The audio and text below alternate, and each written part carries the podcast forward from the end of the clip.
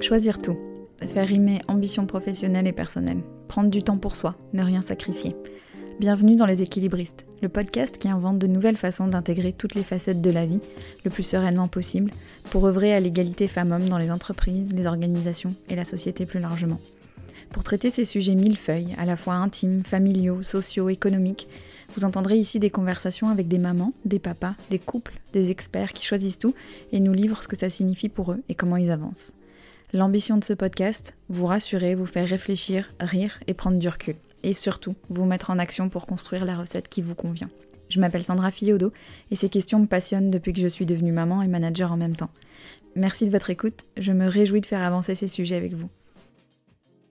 Salut les équilibristes, c'est le premier épisode du mois de février et je suis vraiment heureuse de vous retrouver. Comment allez-vous? La période est dure et elle dure et j'espère de tout cœur que vous trouvez au quotidien des raisons de vous réjouir, de rire, de vous projeter et de rêver.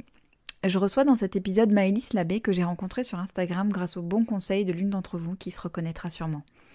Maëlys avait fait un post sur le sujet de Having It All qui avait provoqué beaucoup de réactions. Vous la connaissez peut-être via son blog La fiancée du panda. Maëlys est directrice d'une agence créative et a vécu cette dernière année entre New York, Le Perche et Amsterdam. Donc à défaut de voyager pour de vrai, cet épisode va vous faire voyager à travers des cultures et approches différentes de cette si fameuse harmonie pro-perso. On a pas mal de points en commun avec Maëlys, notamment une passion pour les questions qui nous animent ici, à savoir comment on fait pour faire rentrer toute notre vie dans le temps dont on dispose, sans s'épuiser au passage, et aussi le fait d'avoir grandi dans une autre culture avec cette sensation de jamais vraiment trouver sa place. L'épisode est long, on est allé au fond de pas mal de sujets, et en particulier celui d'expatriation. Recréer sa vie ailleurs, le perso comme le pro, observer et s'adapter aux cultures locales, notamment sur la place de la femme et de la famille. On a aussi parlé de burn-out, celui qui cueille alors qu'on pense pouvoir faire rentrer un rond dans un carré, comme elle dit. On a beaucoup ri, on a beaucoup fait nous Jean-Claude Van Damme, et on s'est aussi posé des questions de fond sur lesquelles on agit chacune au quotidien, au travers des contenus concrets ou des missions que je mène en entreprise. Et parce qu'on est deux bavardes et qu'on avait envie de continuer la discussion avec vous, on a prévu une session débrief avec vous en live sur Instagram dans les semaines qui viennent. Je vous tiendrai au courant de la date sur Instagram et dans ma newsletter. Pour vous y abonner, rendez-vous sur mon site www.leséquilibristes.com. Bonne écoute et prenez des notes avec vos questions, vos réactions et vos commentaires. C'est pas parce qu'on peut pas se voir en vrai qu'on va se priver du plaisir de continuer la discussion ensemble. Bonjour Maëlys. Bonjour Sandra. Merci beaucoup d'être là avec nous aujourd'hui.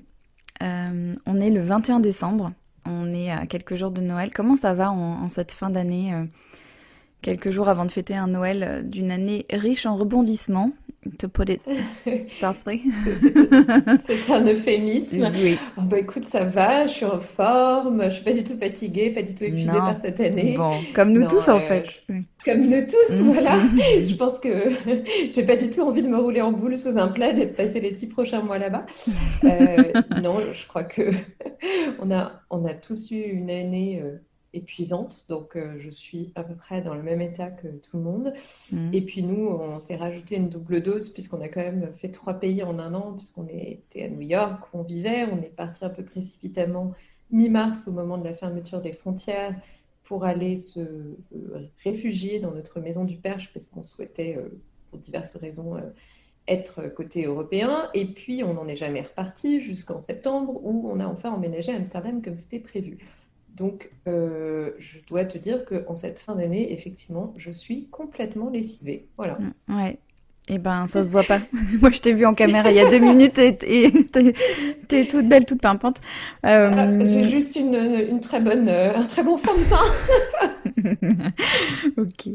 Euh, J'aime bien pour commencer qu'on J'aime bien repartir dans le, dans le, passé, lointain, parce que je trouve que dans ces questions de d'intégration pro, perso, de, de, jonglage avec toutes les facettes de nos vies, j'aime bien reparler de l'enfant qu'on était. Euh, et j'avais envie de commencer en te demandant de quoi tu rêvais quand tu étais petite, aussi bien euh, enfin pour ta vie d'une manière générale. Hmm. Grande question. Euh, j'ai jamais vraiment eu de, vocation hyper forte, donc j'avais pas une idée super claire de ce que je voulais faire de ma vie. Par contre, j'étais euh, une enfant qui vivait plongée dans les livres. Mhm. Et donc, je crois que j'ai toujours souhaité avoir une vie aussi intéressante qu'un roman. Et, d'ailleurs, je disais, euh, je pense que c'est quand j'étais ado, euh, je disais, moi, je ne veux pas être riche, mais je veux avoir une vie riche. Et mm. Voilà, je pense que c'était vraiment. Euh, j'avais envie que la vie me fasse palpiter euh, autant que les livres que je lisais. Et je, crois que ce côté romanesque, en fait, m'a jamais complètement lâché. Tu lisais quoi comme livre quand tu étais petite? Alors, absolument tout. Mm. je lisais absolument tout. Euh, il y a une expression en anglais, je ne sais pas si ça se traduit en français, qui dit avid reader. je, pense que c'est vraiment ça. J'étais une lectrice avide, c'est-à-dire que je lisais du dos du paquet de céréales. Euh, aux romans de science-fiction de jeunesse de mon père. Mm. Euh, je lisais les BD de Wolinski euh, qui traînaient dans la bibliothèque familiale à un âge où c'était pas encore tout à fait approprié. Euh, je lisais des romans, j'ai lu toutes les bibliothèques vertes et les bibliothèques roses. Attention, petite séquence nostalgie pour les... Mm. ceux d'entre nous qui ont grandi dans les années 80. Mm. non, vraiment, je, je, discriminais pas, je lisais tout. Tout ce qui me passait sous la main j'ai toujours adoré en fait cette capacité qu'a la lecture à nous sortir de nous-mêmes et à nous transporter euh, dans la vie, euh, dans une autre vie. Oui, je, te, comprends complètement. Euh, J'étais, j'étais comme toi. Et c'est quoi le modèle familial dans lequel tu as grandi? C'était quoi euh, Est-ce que ta maman travaillait euh, C'était quoi un, peu le, monde dans lequel tu baignais et, donc du coup les messages implicites qu'il y avait derrière ça? Alors, euh, ma maman travaillait jusqu'à notre départ aux États-Unis quand j'avais 5 ans. Mmh. on a passé deux ans en Californie. D'ailleurs, c'est, un des points communs qu'on a, et moi. Et là-bas, elle n'avait pas le droit de travailler, donc elle s'occupait de nous. Ça lui, je pense qu'elle l'a assez mal vécu. Et quand on est revenu, mes parents se sont séparés. Donc en fait, elle n'a pas trop eu le choix de devoir retrouver un travail, mais elle avait un peu abandonné ses études au milieu. Puis à l'époque, dans son milieu familial, on se disait de toute façon, elle va se marier, donc euh, il n'y a pas vraiment besoin de la pousser à être indépendante financièrement. Et donc moi, j'ai grandi, euh, fille de parents divorcés, ils se sont séparés quand j'avais 9 ans, avec une mère qui m'a euh, seriné et répété que je devais absolument être indépendante financièrement.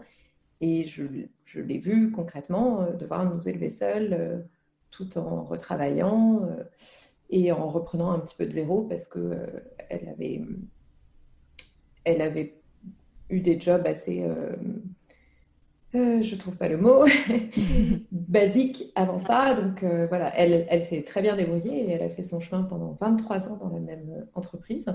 Mais c'est vrai que ça m'a marqué de voir. ma mère, du coup, était, était, travaillait beaucoup quand j'étais jeune. Et ça m'a marqué de la voir repartir un petit peu de zéro et se retrouver dans cette situation où finalement, c'était vraiment pas un choix de vie en fait. Hmm. Ouais, et tu as mentionné quelque chose effectivement qui est un de nos points communs, c'est ton, ton enfance aux États-Unis quand on avait, quand on a, j'allais dire un petit peu discuté, non, quand on a longuement discuté avant d'enregistrer cette épisode. Soyons honnêtes. Soyons honnêtes. on est resté une heure et demie au téléphone. euh, on, on, parlait justement de, de l'enfance aux États-Unis et euh, et tu as vécu deux ans là-bas et, et j'avais envie que tu nous parles un peu de comment ça avait teinté ta vie après, teinté ou ouais, influencé ta vie. Hmm. C'est à la fois facile et difficile comme question pour moi parce que euh, il y a des réponses très immédiates. Donc, par exemple, le fait que j'ai toujours euh, voulu repartir à l'étranger, mon attachement à l'anglais, qui est vraiment comme une deuxième langue maternelle pour moi, et d'ailleurs que j'ai choisi de parler à mes enfants euh, depuis leur naissance. Et en même temps, je pense que ça a façonné ma vie de, de façon tellement puissante que je ne peux pas imaginer une version de moi où j'ai pas eu cette expérience. Mm. Et donc, euh, je, pense vraiment que ça, un résumé, pardon, je cherche mes mots, un résumé euh, de ça, c'est vraiment que je suis devenue après cette expérience quelque, un produit un peu plus hybride que juste euh, française, je pense culturellement. Mm-hmm. Et euh, ça fait à la fois que j'ai toujours eu une grande ouverture au monde et que j'ai toujours eu une capacité d'adaptation, comme beaucoup d'enfants expatriés, très forte. Donc, je, suis vraiment un caméléon. Je peux me couler dans, dans beaucoup de moules différents. Quand j'ai vécu en Italie pendant mes études, euh, j'avais même euh, appris un petit peu de dialecte napolitain parce que j'avais des amis qui vivaient à Naples. À tel point qu'un jour, des touristes français m'ont arrêté dans la rue en essayant de me parler en italien, donc c'était assez rigolo.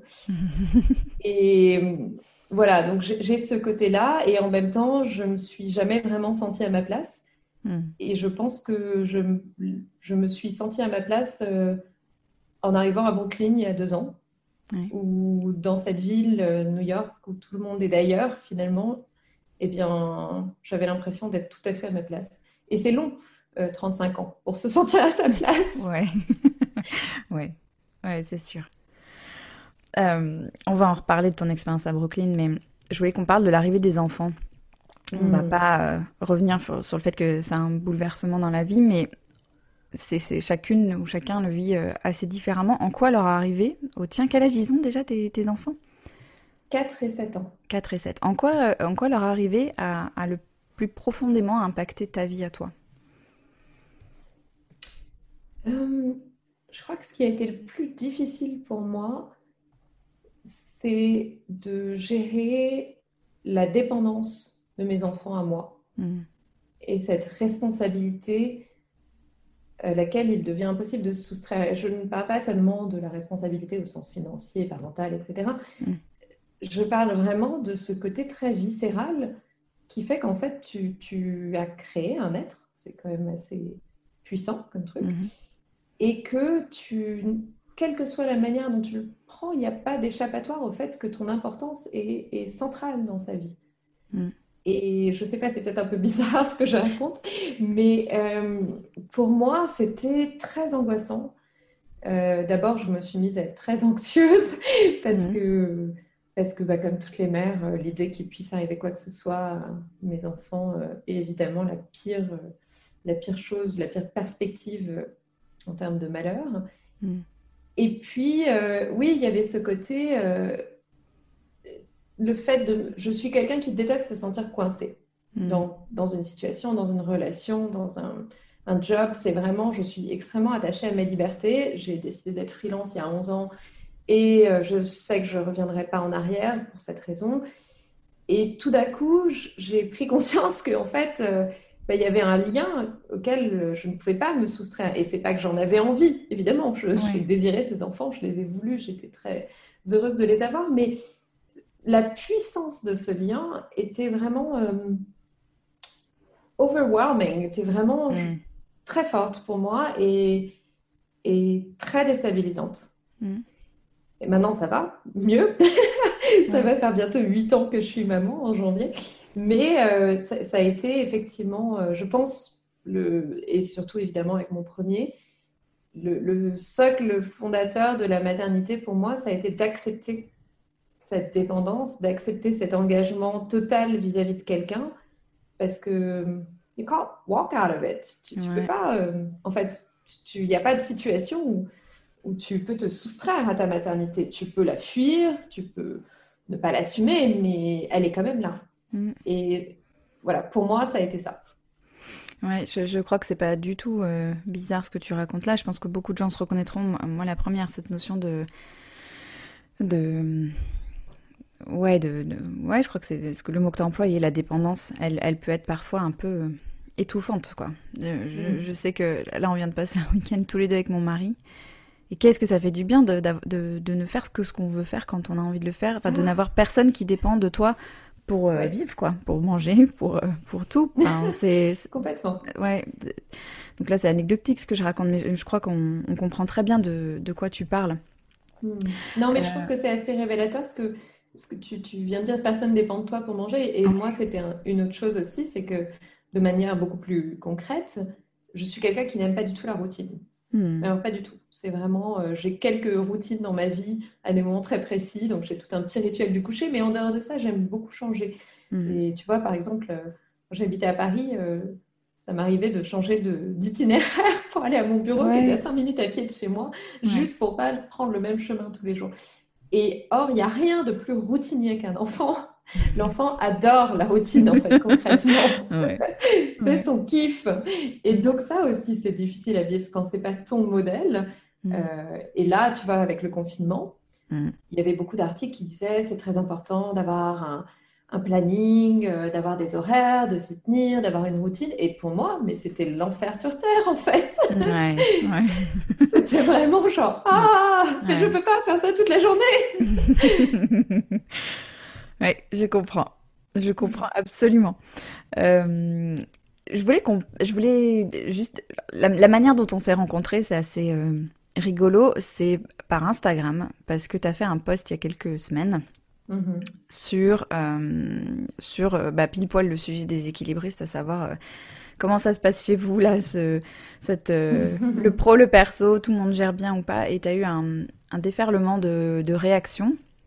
Quelqu'un dans, dans la communauté des équilibristes m'a partagé ton post en disant tiens ça, ça peut t'intéresser et tu disais des choses très intéressantes dedans et notamment tu parlais de euh, cette injonction à vouloir tout mener de front, cette injonction mm. et puis cette envie qu'on a intériorisée à tout vouloir tout mener de front, mais qui fait porter la responsabilité d'y arriver sur les femmes. C'est you can have it all if you try hard enough. Donc c'est, en gros, si tu y arrives, c'est grâce à toi, et si tu n'y arrives pas, ben, c'est de ta faute, euh, t'as pas assez fait.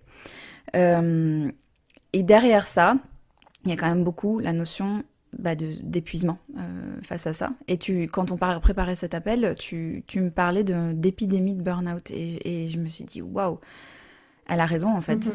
Euh, c'est une épidémie de burn-out. Est-ce qu'on peut reparler un petit peu de ça? Comment ça t'est venu cette formule et ce poste Comment t'en as, as eu envie de poster là-dessus? Hmm. Écoute, je crois que la prise de conscience pour moi autour de ça, euh, elle a vraiment eu lieu quand je suis arrivée aux États-Unis. Donc pour revenir un petit peu en arrière, ma fille est née en 2016 et en août 2016 et en fait euh, l'année qui a suivi, pendant neuf mois, on n'avait pas de crèche, on devait l'avoir et puis finalement on a repoussé, repoussé, repoussé, donc on a attendu cette crèche pendant neuf mois. Moi, comme beaucoup de freelances et d'indépendants, ben, en fait je me suis très peu arrêtée parce que c'est difficile, parce qu'on on a toujours peur qu'on nous oublie parce qu'on a des impératifs financiers, parce qu'on a une entreprise à faire tourner, des charges. Voilà. Et, euh, et par-dessus le marché, s'est profilé notre départ aux États-Unis mhm. et on a fait rénover notre maison à la campagne en même temps. Alors, vous me direz rétrospectivement, mais pourquoi vous avez fait tout ça en même temps? Bon, ça, c'était pas calculé, ça s'est un peu trouvé comme ça. Mhm. Donc, c'était une année épuisante. Et en fait, moi, j'ai euh, pousser, pousser, pousser, pousser. Euh, et j'ai vécu cette année où mes enfants dormaient pas aussi, je, crois qu'il faut le dire quand même. Donc, euh, big up à tous les parents qui nous écoutent, qui ont des enfants qui ne dorment pas. Je vous comprends. Mm. C'est l'enfer sur Terre. Et honnêtement, je pense qu'on ne peut pas le comprendre quand on l'a pas vécu. Parce que c'est une forme d'épuisement. On peut tout substituer quand on devient parent. On peut remplacer la vie sociale, on peut remplacer les, les hobbies, on, on s'arrange. Mais le sommeil, c'est pas substituable. C'est mm. en fait, euh, on en a vitalement besoin. C'est une fonction vitale du corps humain. Et c'est l'enfer sur Terre de pas dormir. Et donc, j'avais tout ça qui s'était accumulé. Et en 2017, quand ma fille a repris la crèche, j'étais en train de, me désagréger tellement j'étais épuisée.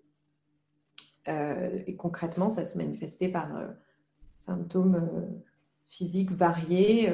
en fait, ce qui se passe dans le burn-out, c'est que on arrive au burn-out quand on a ignoré tellement longtemps les signaux du cerveau. Il mm. dit bah là ça va ça va plus, on est en surchauffe, les gars euh, ça passe plus, il faut s'arrêter. Mm-hmm.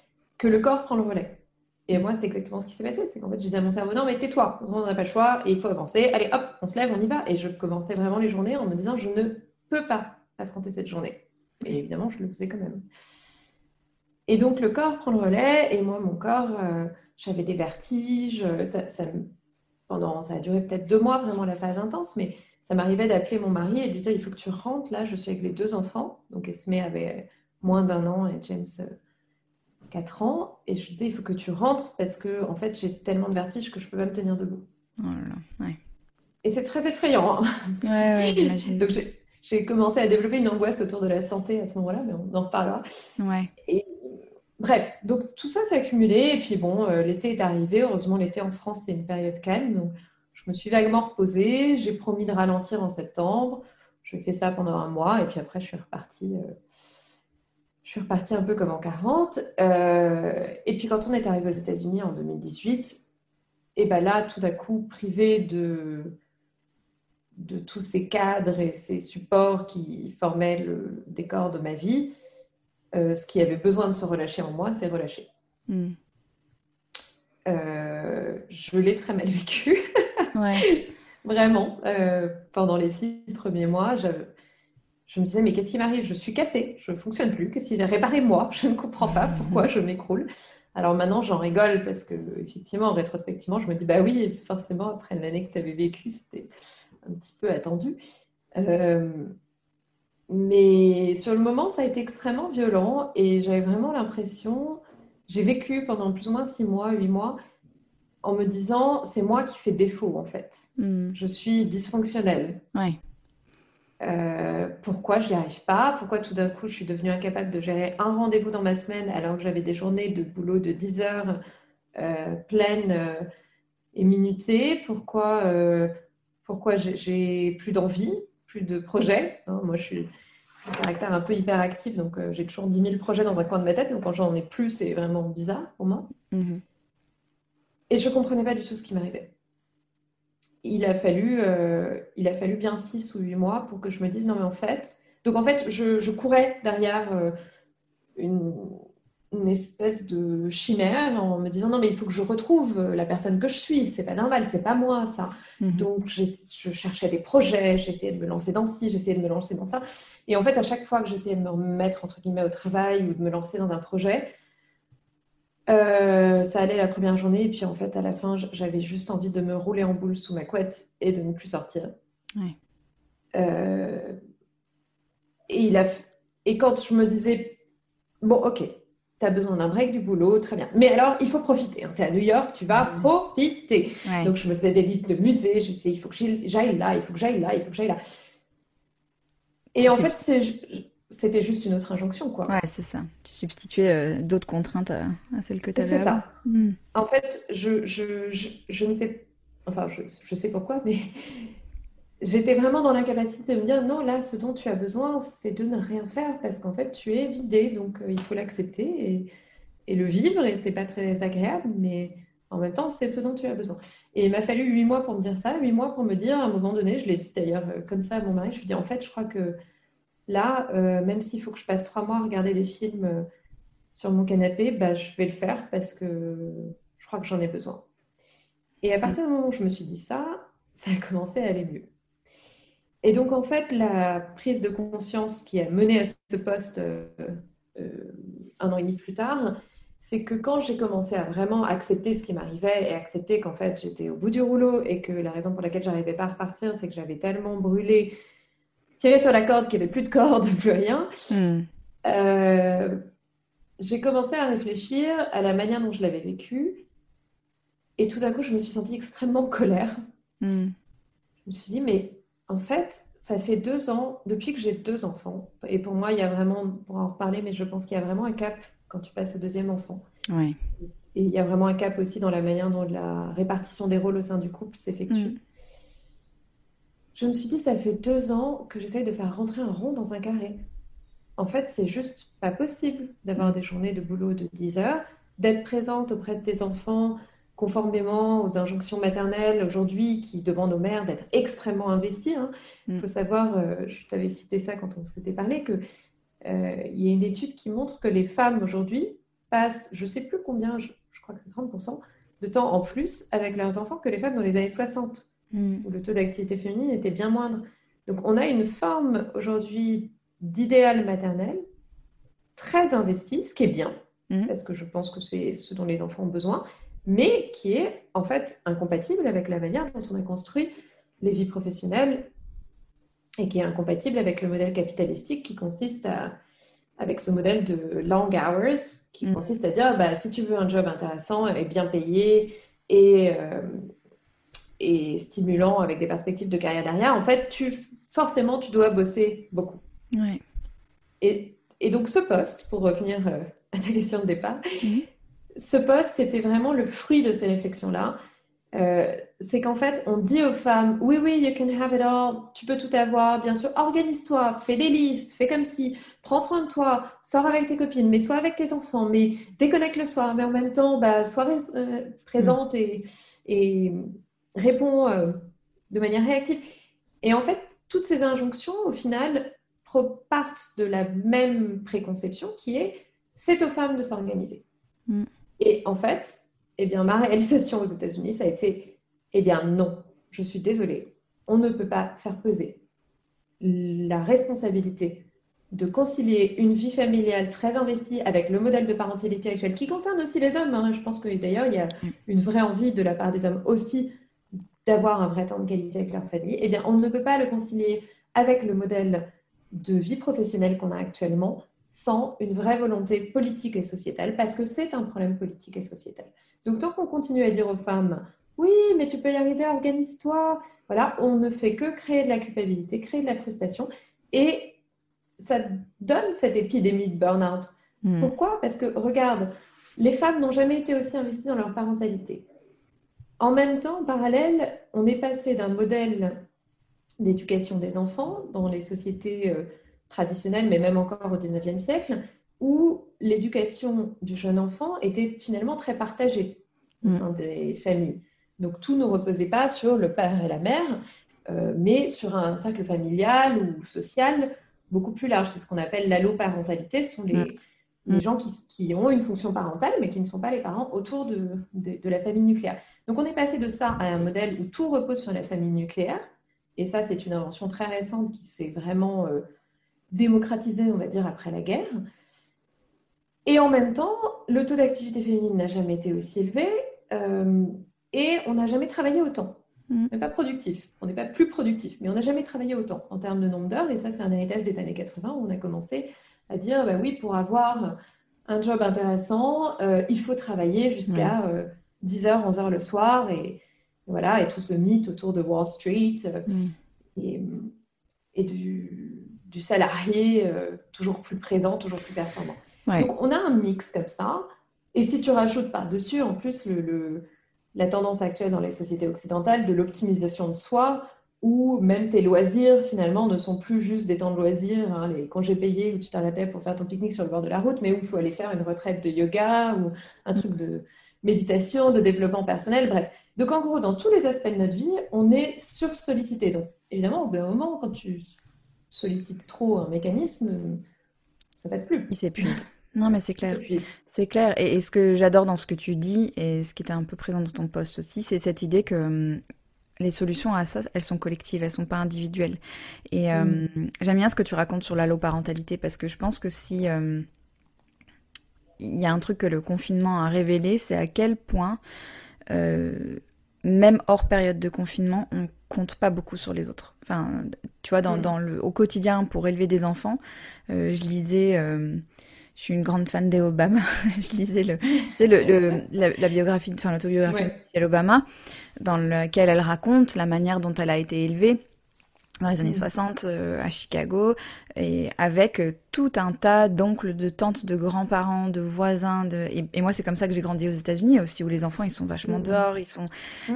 C'est la communauté qui, qui, qui, aide, quoi. Enfin, moi, j'ai pas des souvenirs d'avoir été enfermée avec mes parents, euh, mais au contraire, d'avoir été très au milieu de plein d'autres adultes, etc.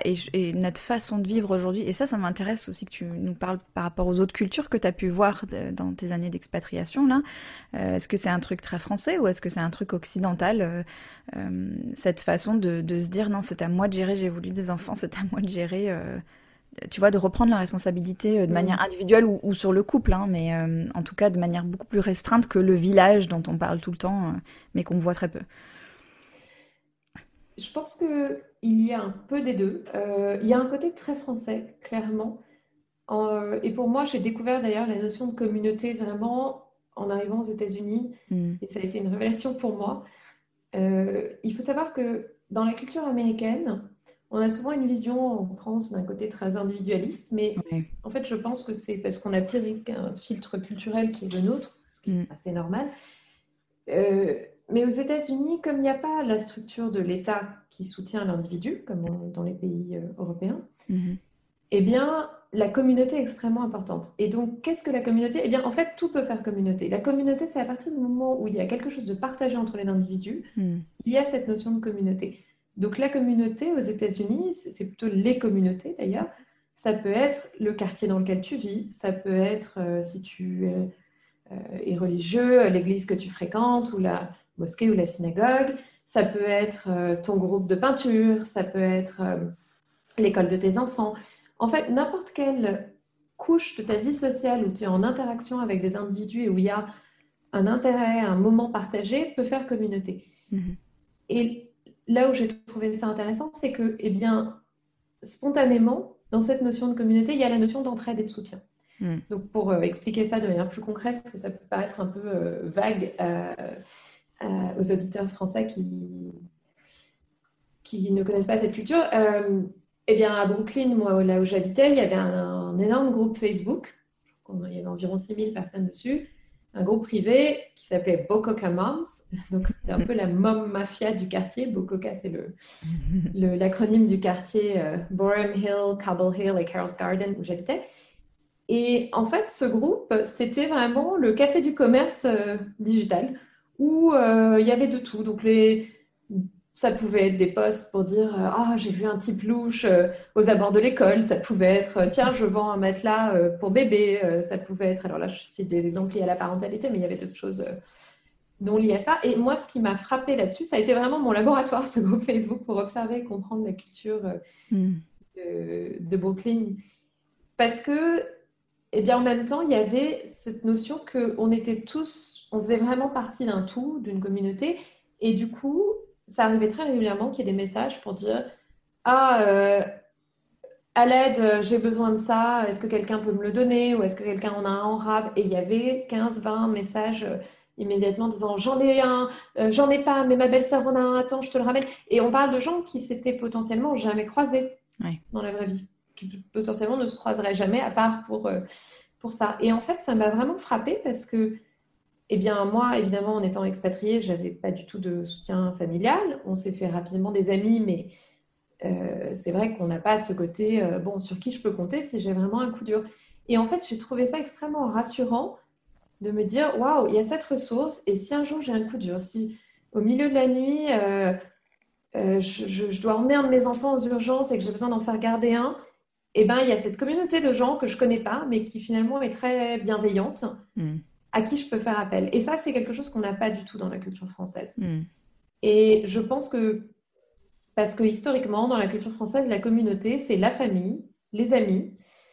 Euh, je pense pendant longtemps, ça a été la religion à travers la paroisse, hmm. pour euh, en tout cas la majorité euh, des Français qui sont de tradition catholique. Évidemment, ce n'est pas tout, tout, le monde. Mais on a pas vraiment su remplacer ces réseaux quand ils se sont détricotés. Mm. Et or, le problème, c'est qu'aujourd'hui, bah, les grands-parents, c'est plus tout à fait les mêmes qu'avant. Alors, il y a des gens qui ont la chance d'avoir des grands-parents très investis, mais j'ai aussi beaucoup d'amis qui sont dans le cas, euh, dans un cas similaire, qui est bah, les grands-parents, en fait, ils sont très en forme. C'est pas le même, euh, la même retraite que, que, leurs parents à eux. Ils ont envie de profiter après euh, une vie de dur labeur. Et finalement, bon, garder les enfants toutes les vacances scolaires, ça leur dit très moyennement. Ouais. Et, et donc, et, dans la culture française, je pense qu'on a vraiment ce truc de. Il faut, il faut pas montrer sa difficulté. Ouais. C'est perçu comme une faiblesse. Et c'est là où, pour moi, il y a une grosse différence avec les États-Unis. C'est qu'aux États-Unis, le discours, c'est pas une société plus égalitaire euh, pour les femmes. Je dirais même plutôt au contraire. Euh, je trouve que c'est une société plus dure. Mais par contre, le discours autour de ça est beaucoup plus libéré. Moi, c'est ça la révélation. C'est ce que les États-Unis m'ont apporté, c'est de pouvoir en parler. Et c'est mm-hmm. aussi ce qui a lié, ce qui m'a, pardon, je, pense en franglais, lead, ce qui m'a mm-hmm. mené à ce poste.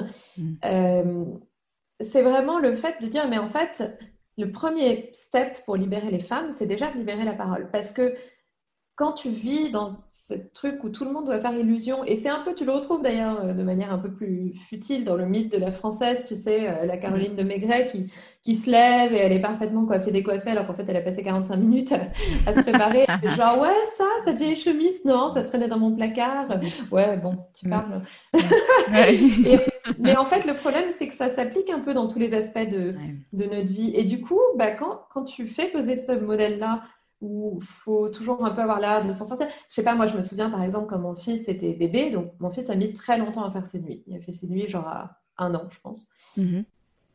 Et à partir de trois mois, les gens me disaient Oh, bah, il a trois mois, il fait ses nuits maintenant. Et t'es là, non. Bah, non. Non, mais alors, non. alors que, alors qu'aux États-Unis, c'est rigolo parce que c'est l'inverse absolu. Enfin, moi, je voyais mes copines américaines, genre, les enfants, c'est pas attendu qu'ils fassent leur nuit avant un an. Et, et bien sûr. Et, tout mais parce que c'est organisé autour de ça. Mais oui, physiologique. Physiologique, en fait. dans la vraie vie. Dans la vraie vie. Ouais. Ouais, tout à fait. Donc, du coup, il y, y a ce je pense que ça nous dessert. Et, mm. et l'envie de faire ce poste, c'était vraiment de commencer à mettre ma toute petite pierre en disant, OK, en fait, euh, voilà mes réflexions et moi j'ai envie de vous le dire euh, de manière très cash. Et je, m'attendais à ce qu'il soit bien reçu, hein, soyons clairs. Je sais que c'est un message qui, qui résonne chez beaucoup de gens qui me suivent. Là où ça m'a surpris, c'est l'ampleur, en fait, et surtout, c'était le côté, c'est le nombre de personnes qui m'ont dit Ah, mais merci, enfin quelqu'un qui le dit. Parce que j'avais pas l'impression non plus de dire un truc complètement nouveau et révolutionnaire, tu vois. Et en fait, j'ai, quand je lisais les messages, vraiment, il y avait des gens pour qui c'était Waouh, merci de le dire, personne ne me l'a dit, tu vois. Ouais, et ce qui est drôle, et ça on en avait parlé aussi euh, en off toutes les deux, mais ce qui est marrant, c'est que dans cette, euh, dans cette euh, manière de parler de maternité euh, sur les réseaux sociaux qui a un miroir grossissant, je pense, de ce qui se passe dans, dans la société. Mais il y a soit euh, euh, d'un côté, ben, oh, la maternité c'est formidable, je suis épanouie. Enfin, vraiment des discours très. bah, c'est simple, tu vois. En gros, si tu si n'y mmh. arrives pas, c'est que tu, c'est que doit y avoir un problème avec toi, quoi. Mm. Soit à l'inverse, des trucs très très euh, euh, trash ou, ou, négatifs en mode j'en peux plus mes enfants, machin, hein, euh, dans lesquels on se reconnaît pas forcément. Et je pense que le, le, le, juste milieu de dire bah en fait je suis très heureuse, mais c'est pas forcément simple pour autant. Euh, tu vois, enfin toute cette zone grise entre euh, des, des choses assez caricaturales et et extrême, euh, elle est peu, elle est peu explorée en fait. Et c'est ce que tu as fait avec ce poste en fait, c'est de dire, euh, ça, mm. n'empêche pas. Euh, on peut aller creuser la, la, complexité de ce, de ce problème-là, quoi. Ouais, tout à fait. Mais je pense que c'est aussi parce que la structure des réseaux sociaux. Ouais le fait qu'Instagram ait pris le pas euh, beaucoup sur euh, des formats plus longs, bah, quand tu es dans un format court, c'est difficile de laisser de la place à la nuance. Absolument. Et d'ailleurs, je peux te le dire parce que moi, quand j'écris mes, mes posts, je dois les réécrire cinq fois avant d'arriver ah à rentrer dans la limite de caractère d'Instagram. Je, vois bien le truc. tu sais, je recoupe. Bon, alors, ce... ouais, euh, là, il y a un article, il n'est pas indispensable. Je vais oh, une abréviation, là, ça passe, ils vont comprendre. Voilà, c'est ça. ouais, non, je, pense que le, mm. les réseaux sociaux, malheureusement, n'encouragent pas la nuance. Euh, mm. Or, c'est comme tous les sujets complexes, bah, il faut de la nuance pour le mm. traiter. Mais oui, je suis d'accord avec toi. Il y a, je dirais même qu'il y a trois modèles, pour euh, résumer aujourd'hui, de la maternité. Il y a ce que j'appellerais le modèle de la maternité triomphante, Mm. Euh, qui aujourd'hui s'incarne euh, dans les traits de l'entrepreneuse, hein, parce que l'entrepreneuriat, mm-hmm. c'est devenu sexy. Mm-hmm. Rappelons-le, l'entrepreneuriat n'est pas si sexy que ça. Ouais, mais ça, mm. ça, convient à certaines personnes, mais c'est pas la panacée non plus. Mm. Euh, donc la maternité triomphante, qui est l'entrepreneuse, qui a trois enfants, qui a l'air de super bien gérer, qui est malgré tout toujours très inspirante, euh, bien coiffée, bien maquillée. Et voilà, et celle-là, on la retrouve quand même un peu à longueur de médias. Mhm. Et j'ai envie de dire tant mieux pour elle, parce que c'est chouette de voir des femmes qui réussissent. Euh, et c'est inspirant. Je trouve que là où il y a un vrai problème pour moi, c'est par contre que bah, en fait, concrètement, quand tu es entrepreneur, tu travailles beaucoup. Hein. Je ne connais pas beaucoup d'entrepreneurs qui font des petites journées. Hmm. Et que bah, si ça marche pour toi, c'est soit que tu acceptes derrière d'avoir un modèle où tu es beaucoup soutenu par des nounous et des aides extérieures, et c'est ton choix, et tant mieux. Ou tu as une famille qui est très présente, ou tu as un mari qui, lui, bah, s'est peut-être mis en retrait au niveau de sa vie professionnelle et, et s'est investi. Mais en gros, là où j'ai un problème, c'est de faire croire que ce modèle marche si tu n'as pas ce système de support derrière. C'est hmm. pas vrai. Hmm vais le dire tout net, c'est pas vrai. Et pour le coup, je, j'évolue dans un milieu d'entrepreneurs depuis, depuis 15 euh, ans. Mm-hmm. Et, euh, et, je ne connais pas une seule personne qui soutient ce modèle en étant très investie auprès de ses enfants, en étant tout le temps là le soir.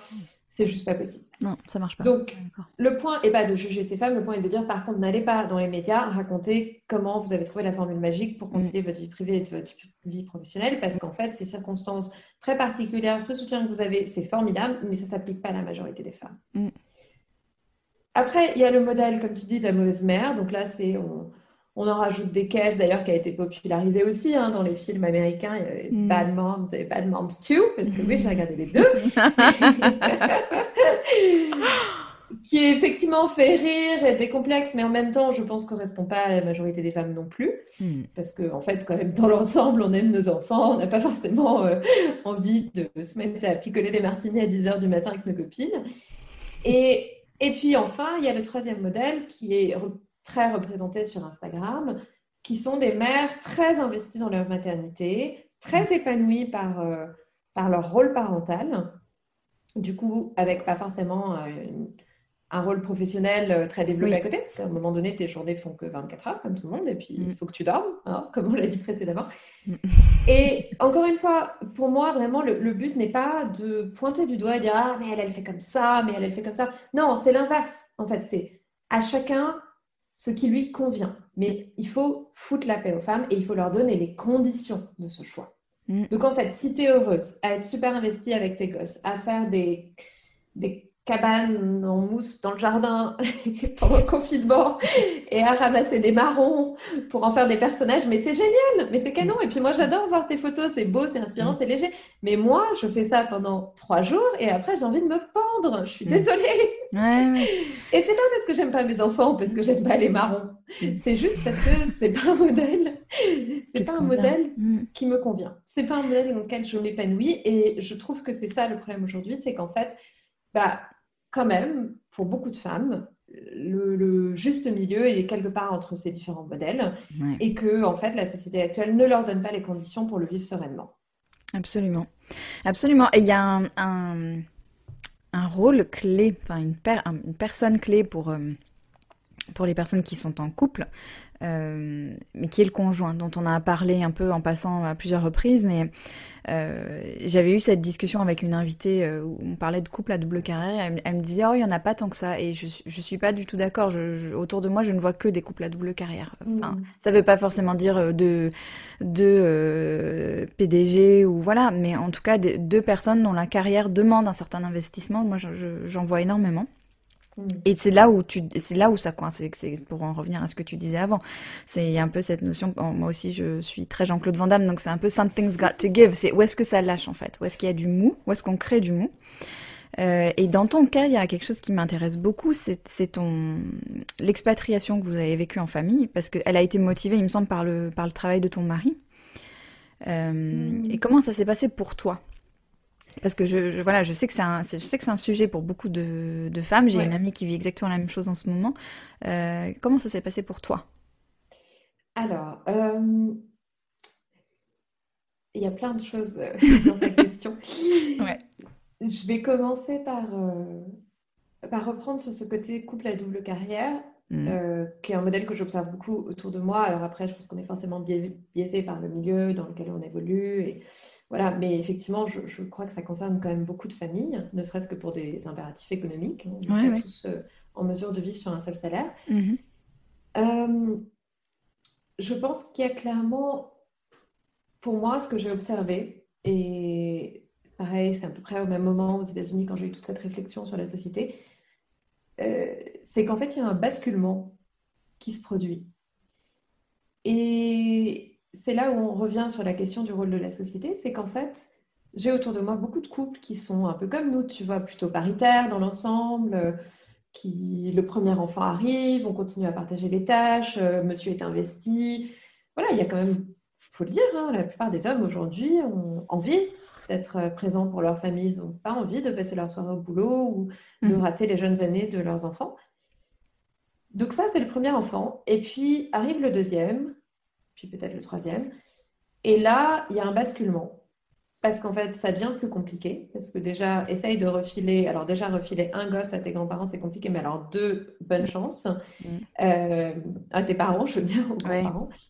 Euh, et puis, bah forcément, qui dit deux enfants dit deux fois plus de jours d'enfants malades, deux fois plus d'activités, de mm. rendez-vous de pédiatre, de playdate, d'anniversaire, de tout ce que tu veux. Tu multiplies mm. la charge par deux. Et puis de sollicitations. De, de, sollicitations, euh, voilà. Et quand j'étais aux États-Unis, je, je, me souviens d'avoir lu un article dans le New York Times qui parle d'un couple comme ça. Donc tous les deux font leurs études brillantes euh, d'avocat à Harvard, ils sortent diplômés en même temps, ils travaillent tous les deux dans un, un super cabinet à la sortie de leurs études. Et puis flash forward dix ans plus tard, eh bien, ils ont deux enfants. Lui est toujours dans une carrière supersonique où il passe ses soirées au bureau, il voyage tout le temps et il fait des long hours. Mhm. Et elle travaille pour la municipalité dans un job à mi-temps pour pouvoir être présente auprès de ses enfants. Mhm. Et l'article décrivait ça, justement, parlait de cette culture des longues heures, euh, en disant que c'était une culture vraiment qui, avait, qui s'était développée à partir des années 80 et expliquait comment ça a beaucoup pénalisé les femmes dans le travail parce qu'à un moment donné, eh bien, quand tu es en couple et que tu as des enfants, soit tu payes des nounous pour élever tes enfants. Mm. Donc, déjà, il faut en avoir les moyens et puis il faut en avoir l'envie. Moi, personnellement, j'ai jamais voulu que mes enfants soient élevés par des nounous. Je ne juge pas les personnes qui le font, c'est leur choix. Et je pense qu'il vaut mieux des parents épanouis pour les enfants que, que des parents frustrés. Tout à fait. Voilà, mais présent, ouais. Mm. voilà, moi, c'est pas mon choix. Mm-hmm. Et, euh, et, donc, soit tu payes des nounous, mais il faut le pouvoir financièrement. Mm-hmm. Soit à un moment donné, en fait, il faut qu'il y ait quelqu'un, c'est comme tu dis, something's gotta give. Il mm. faut bien qu'il y ait quelqu'un qui lâche. Mm. En fait, et c'est là où le basculement s'opère, c'est que bah, comme les femmes sont payées 20% de moins que les hommes, euh, qu'elles euh, sont poussées par la société, elles sont poussées par euh, tout ce qu'on a intériorisé en termes de rôle maternel et parfois par leurs envies à être celle qui naturellement prend le lead sur la parentalité, et eh bien dans 90% des cas, c'est pas une vraie statistique, hein, mais je dirais dans la majorité des cas, c'est la femme qui se met en retrait. Et tout d'un coup, quand j'ai lu cet article, qui faisait écho à, ce que j'observais autour de moi, hein, c'était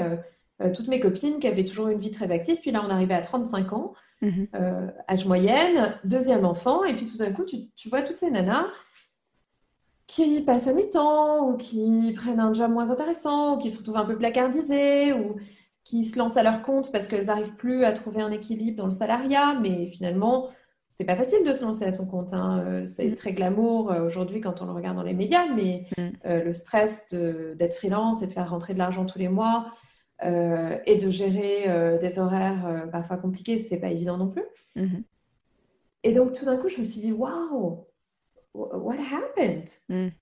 Like, c'est pas un choix en fait. Et nous, dans notre couple, on n'a pas choisi de plus être sur un pied d'égalité.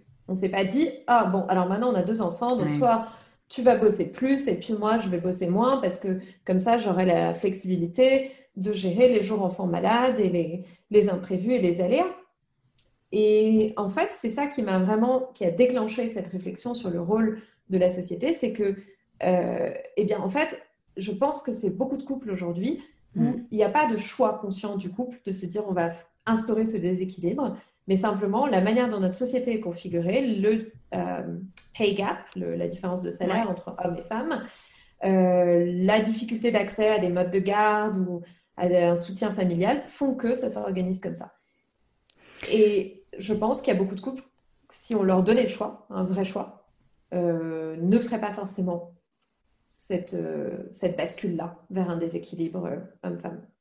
Il y a, si on leur donnait le choix, il y a aussi la, question de faire les choses, tu sais, en, enfin, j'allais dire en conscience, mais pas dans le sens pleine conscience, machin, plus dans le sens by design. Enfin, tu vois, vraiment. Mmh par choix réfléchi et non par euh, enfin cette notion de, de réinterroger ce qu'on fait très régulièrement elle, me semble hyper importante aussi tu vois mm.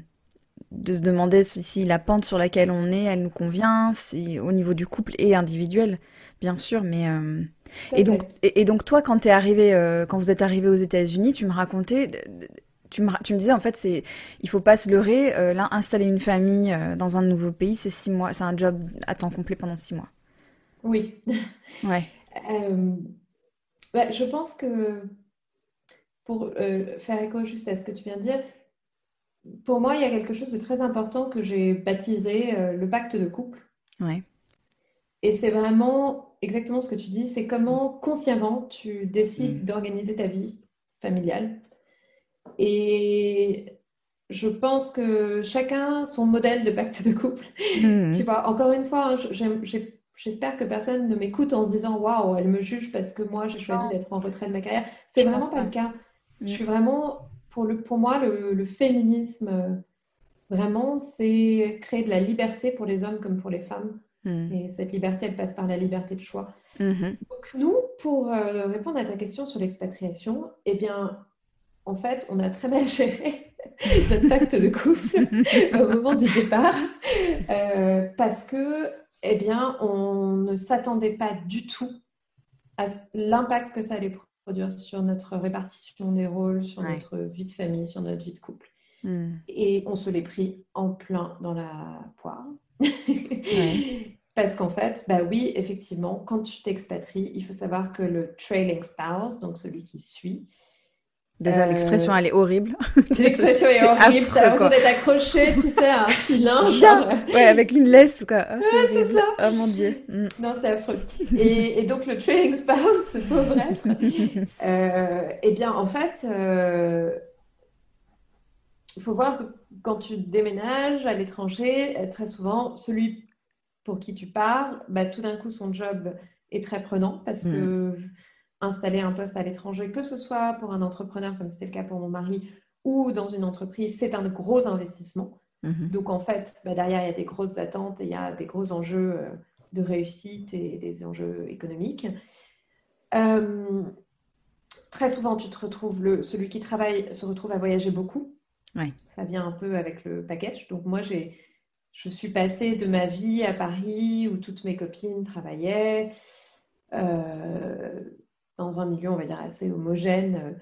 Effectivement, on était, je crois que j'ai une amie qui était femme au foyer et, les autres, on bossait en fait. Et hmm. tout d'un coup, je me suis retrouvée dans cette vie de femme d'expat où la plupart des conjoints sont des conjointes, hmm. ne travaillent pas parce qu'en fait, bah, c'est compliqué de retrouver, parce que retrouver un niveau de carrière dans un nouveau pays, c'est pas évident parce que en fait, le conjoint voyage, donc elle se retrouve à être en première ligne euh, du front familial et que ça prend énormément de temps, mhm. parce que la culture du pays d'accueil est différente. Donc, euh, euh, l'exemple que je disais en rigolant, c'est en France, l'investissement parental à l'école, c'est tu viens une fois dans l'année à la chorale et wouh, si tu fais une sortie scolaire, t'es genre, euh, es genre la super mom.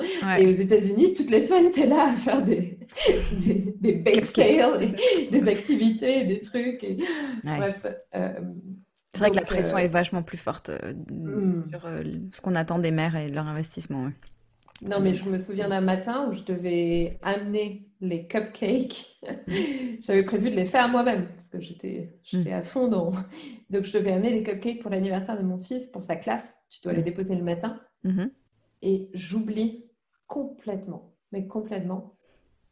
Et tout d'un coup, mon mec m'appelle en disant Au fait, il y a euh, un truc dans l'agenda, euh, Cupcake James, tu l'as fait? Et je me suis retrouvée dans un état de stress de m'avoir fait ce truc. Je pense comme j'en ai rarement vécu dans ma vie professionnelle. Et j'ai fini par commander un coursier Deliveroo. J'ai claqué une fortune pour faire livrer des cupcakes à l'école que j'ai dû guider parce qu'ils ne trouvaient pas l'entrée.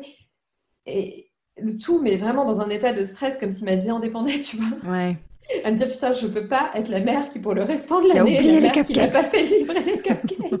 J'assume pas on est en janvier il bah reste six mois à tirer. C'est pas possible. Ouais, ouais. Et, euh, et tout ça pour des cupcakes que mon fils n'a pas aimé en plus. C'est quand même ah, la peine tu vois. Ouais.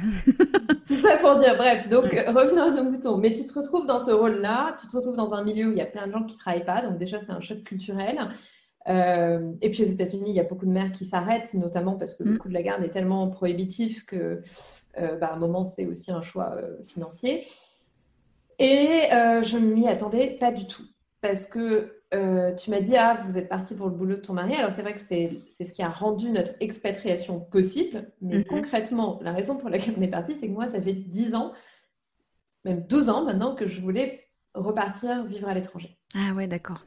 Et quand j'ai rencontré mon mec, euh, je l'ai rencontré en juin et en fait, deux mois auparavant, en mai, j'avais dit à ma meilleure amie Écoute, si rien ne change, je plaque tout, je pars vivre à New York, je m'en fous, je trouverai un job de serveuse, mais je veux partir. Hmm. Et donc, il m'a fallu 10 ans et deux enfants pour y arriver. Et il faut savoir que pendant 10 ans, on a essayé, on a envisagé plein de possibilités. À un moment donné, c'était Bruxelles, à un moment donné, c'était l'Australie, bref. Et donc, le moteur de cette expatriation, c'était moi, en fait. Ah Même si c'était grâce à son job, c'était vraiment moi qui, qui avait ce désir hyper ancré, hyper profond, euh, hyper vital. Donc, c'était un projet de famille, vraiment. Enfin, c'était... Ouais. ouais. Ouais, complètement. C'était mm. que mes enfants puissent vivre ce que j'avais vécu. Euh, je rêvais de New York, j'ai toujours rêvé de New York. Mm. Et donc, en fait, j'ai pas du tout, moi, dans ma tête, je me suis pas du tout dit, je suis mon mec et puis euh, je vais faire femme d'expat pendant deux ans, tu vois. C'était genre même pas un scénario que j'avais envisagé.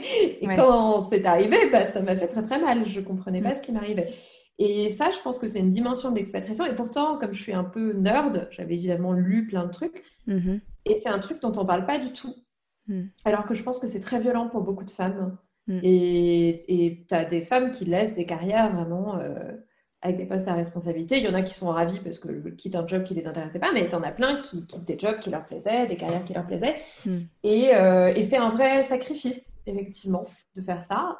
Sachant qu'en plus, bah, même si tu peux chercher du boulot là où tu es, déjà, il faut avoir le visa qui le permet. Aux États-Unis, mm-hmm. c'est toujours un peu compliqué. Aux Pays-Bas, évidemment, en tant que citoyenne de l'Union européenne, c'est pas un problème. Mais tu as le fait que ton expérience n'est euh, pas forcément reconnue, qu'il y a la complexité de, de, te refaire un réseau. Donc euh, oui, dans l'expatriation, en gros, euh, on met un sacré coup dans l'aile l'équilibre dans le couple, pour faire court. Ouais, en deux mots. en deux mots. et on a beaucoup parlé des États-Unis, mais vous vivez aux Pays-Bas depuis euh, quelques mois, même si c'est dans des conditions euh, étranges avec le confinement et tout. Mais mm. qu'est-ce que qu'est-ce que tu as vécu euh, bah, en arrivant là-bas, sur toutes ces questions de prise en compte de la vie personnelle des, des femmes, enfin des, des, hommes et des femmes qui travaillent ou ou même ton, ton expérience d'expatriation là-bas. Qu'est-ce, qu'est-ce que tu as observé ces derniers mois? Écoute, euh, bon, j'ai peu de recul parce que ça fait que trois mois qu'on est là et puis comme tu le dis, euh, déménager en pleine pandémie, c'est une expérience un peu à part.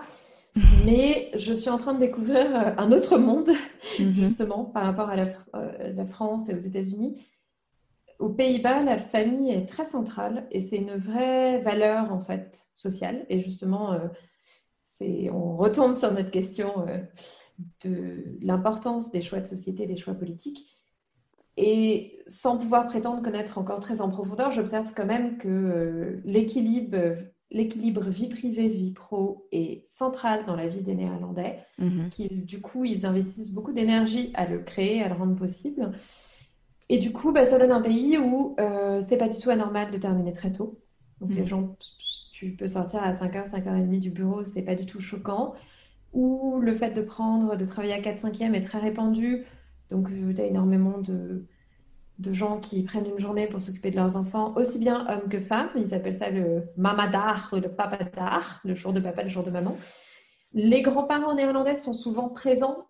Euh, donc c'est mes voisins, par exemple, pour prendre un exemple assez concret, euh, tous mes voisins néerlandais, les grands-parents prennent euh, les enfants euh, au moins une fois par semaine ah à la sortie de l'école ou, de la crèche. Et donc, en gros, toute la société s'organise dans cette idée que la vie de famille, le temps de présence en famille, le temps passé en famille est fondamental. Et ben, ça fait une sacrée, sacrée différence en fait quand tu viens de France et des États-Unis. C'est tu te dis waouh, c'est bien le truc, ça a l'air pas mal, dites-moi plus.